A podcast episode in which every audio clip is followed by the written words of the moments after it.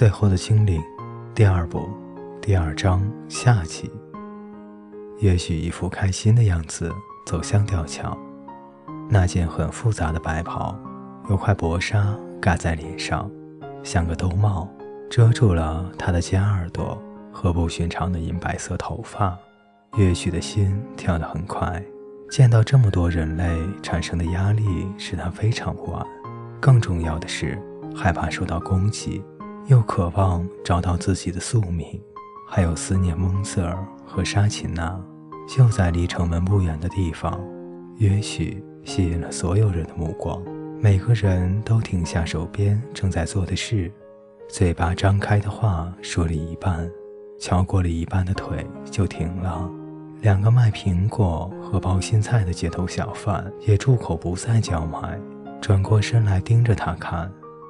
可是并没有听到有人轻叫“精灵”，所有的人突然爆笑起来。一群衣衫褴褛的孩子，有一个长了一对大招风耳的男孩领头，突然跑出来，开始嘲笑约许。所有的人一起同时说话，所以约许也听不清楚。可是他倒是没有听到“精灵”这两个字。那他们为什么要找他麻烦呢？几颗石头丢了过来，但都没有打中。约许留意每块石头的抛物线，一一躲开。起先还有点害怕，后来觉得不难应付，于是渐渐觉得有趣了起来。终于有个守城士兵觉得受不了了，用沙哑的声音向众人吼了几句，就没有人再丢石头，大家甚至安静了下来。士兵长得又高又瘦，留了一大把的灰胡子。他转身叫约许跟他进城，以免再受到攻击。大理加城。在约许的眼中非常巨大，他像当年小时候进城时一样吃惊。城里盖满了大房子，有古老的柱子和交叉的大拱门，将天空分割成了很奇特的几何形。很多拱门都破了，拱顶也塌了，还有股可怕的臭味。大丛的茉莉花掉落在残破的墙壁上，花香和恶臭混在了一起。也许不知道。为什么秋天都过完了，花还会开？他认出那个城市的鹅卵石路，那些浅粉色的房子和尖屋顶，所有的窗板都漆成深红、深绿相间的斜纹，关上的时候就会形成棱形的花纹。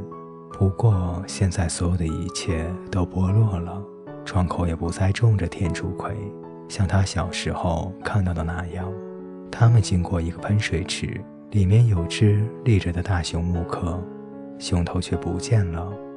水池也变成只剩一点点发臭的水的小水洼。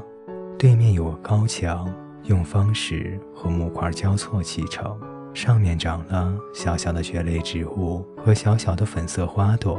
那原是法官兼行政长官的住处，就和审讯犯人的法院连在一起。看来约许想要询问人类家人的消息。倒是来对了地方。官府高居在城市的上方，基座是不对称的多边形，确切的形状看不太出来。有一部分比较高，使整个建筑看起来不太平衡，像临时拼凑的。这里不像他记得的大理加城，街上没有鸡，只有一只。突然由一扇破门走了出来，那只非常老的鸡费力地迈开爪子。向约许走来，他马上认出，正是十三年前救活的那只鸡。死而复生时的那只鸡没有被人砸来吃，而鸡与精灵之间的关联，让鸡感受到约许的到来。约许俯身把鸡抱起，彼此看了最后一眼，鸡终于安心死去。也许感受到鸡的内心充满了平静，心脏停止，他抬起头。注意到一群人围着他，不是只有他知道这只鸡的故事，也不是只有他认出这只鸡。精灵两个字开始响起，又有人开始丢石头，这次严重多了，不可能躲得了所有的石头。也许不知道该往哪里跑，所有能跑的道路都给堵住了，只剩那堵墙。他想象自己是只蚱蜢，就已经站上了墙头。裹在身上的衣服好像云朵。墙里的另一边是一个花园，种着大树，还有好多喷水池，以及一个里面有着天鹅的池塘。巨大的紫藤靠墙种着，长着流结的树干让月许很容易爬下去。盛开的花朵宛如置身天堂，但那是个奇怪的、近乎过分的天堂。月许再次觉得纳闷儿：冬天即将来临，怎么还能开这么多的花？他对紫藤一无所知，连紫藤的花香也让他觉得好闻的太过分了。在不远的地方，一个也穿着白衣的女孩正在荡秋千，唱着一首男孩女孩恋爱的老歌。也许藏身在紫藤的阴影下，悄悄地往那边移动。女孩高而苗条，非常的美丽。皮肤很白，有一对绿色的眼睛，白衣上有金色的花纹，金发编成很多辫子，在她高高的硬领子后面纵横交错，用一个金环围着。除了这一切，也许觉得这女孩长这么大，似乎不该再把时间花在荡秋千和自得其乐的歌唱上。随后，这个迷人的场景被打破了。秋千上的女孩身旁有一个黑发的小女孩，在金发女孩唱完之后，鼓起勇气问了一个问题，一下子似乎天下大乱了。约许勉强听到一段对话，主题是轮流荡秋千，或者该说那是一段独白，主题是不可能轮流荡秋千。显然，那是金发女孩永久独占、不可分享的权利。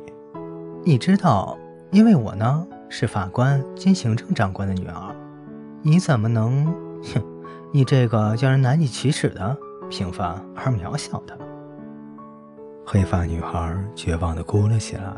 你又胖又丑又笨，而且你很平凡，非常平凡。我爸爸，你知道，我爸爸可是那个伟大的。真是叫人受不了，神气巴拉，专门欺负人的家伙。也许很想去帮黑发小女孩的忙，可是他已经惹了够多的麻烦，实在不是在增加问题的时候。这是法官兼行政长官的女儿吗？不能在花园里被逮到的理由又多了一个。墙那边仍然在叫着精灵，有精灵。也许估算了一下，如果他刚刚爬到北墙对着大街，那另一边的南墙想必对着河。来不及了，花园的门开了，几十个士兵冲了过来。金发女孩害怕地尖叫着，跑向花园尽头一栋爬满玫瑰花的木头房子，玫瑰花也盛开着。也许心想，不知道另外那个小女孩现在是不是能荡一次秋千了。现在的问题是，怎么打到花园的另一头？也许爬回墙上，想要移动。可是脚绊在紫藤的枝叶上，于是跌回了原先的大马路。士兵都已经散开，正在花园里。可是街上衣衫褴褛的孩童却比先前要多，丢过来的石头多如雨水，打中的概率也越来越高。约许的额头开始流血，白衣也染了血。他想象自己是只翱翔的老鹰，应该就能轻易甩开那些追打的人。可是那件蓬松的衣服绊了一下，害得他重重的往下跌。他勉强爬了起来，朝城市高处逃去。那里的小房子一栋叠着一栋，像巨大的白蚁窝，上面长满了灌木和东倒西歪的葡萄藤，少少几串干干的葡萄挂在上面。那些房子都是用泥土和树皮盖成的，街上满是烂泥，肮脏的水洼和交叉的溪流。形成纵横交错的污水网，映照出白云和蓝天。在烂泥的街上，妻儿和流浪狗滚在一起，争夺垃圾和苹果核。没有人停下来嘲笑或追赶月许。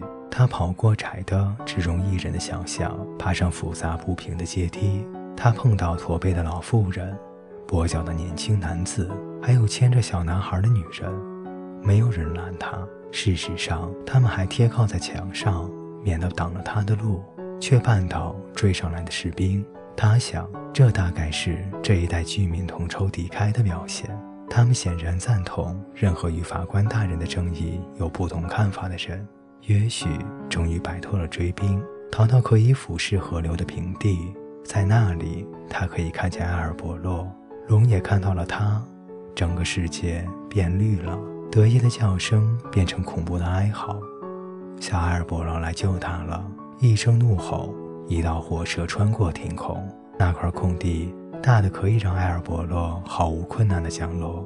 也许爬上龙背，一起飞过那群被吓坏的人群，一直飞向南门。约许认出了那道门廊和阶梯。龙把约许放下，再回到空中慢慢盘旋，让约许有时间慢慢看那则预言。可是那则预言不见了，整个被挖掉了，凿痕像还没有愈合的伤疤一样。清晰地留在了石头上。有一名弓箭手突然从恐慌中回过神，射出一支箭。阿尔伯洛中箭，血从胸口流了下来。约许终于知道，龙为什么会灭绝了。他们的胸腹，也就是在飞行的时候探路给世人的那一部分，是完全没有防护的。阿尔伯洛立刻拔高飞行，他们飞向黑山。